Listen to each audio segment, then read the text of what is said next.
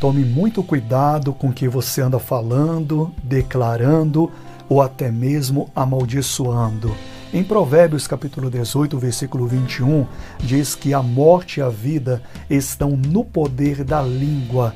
E Jesus também disse que a boca fala do que está cheio o coração. Mas como que o nosso coração se corrompe dessa forma, ao ponto de expressarmos palavras que não edificam? Quando passamos por problemas, o nosso coração se enche sobrecarrega com esses problemas e aí então pronunciamos palavras que diz lá em Provérbios pode levar até a morte. Mas o mesmo poder que leva à morte, o poder das palavras da nossa língua, também leva à vida. Então pronuncie a vitória em vez da derrota, abençoe em vez de amaldiçoar.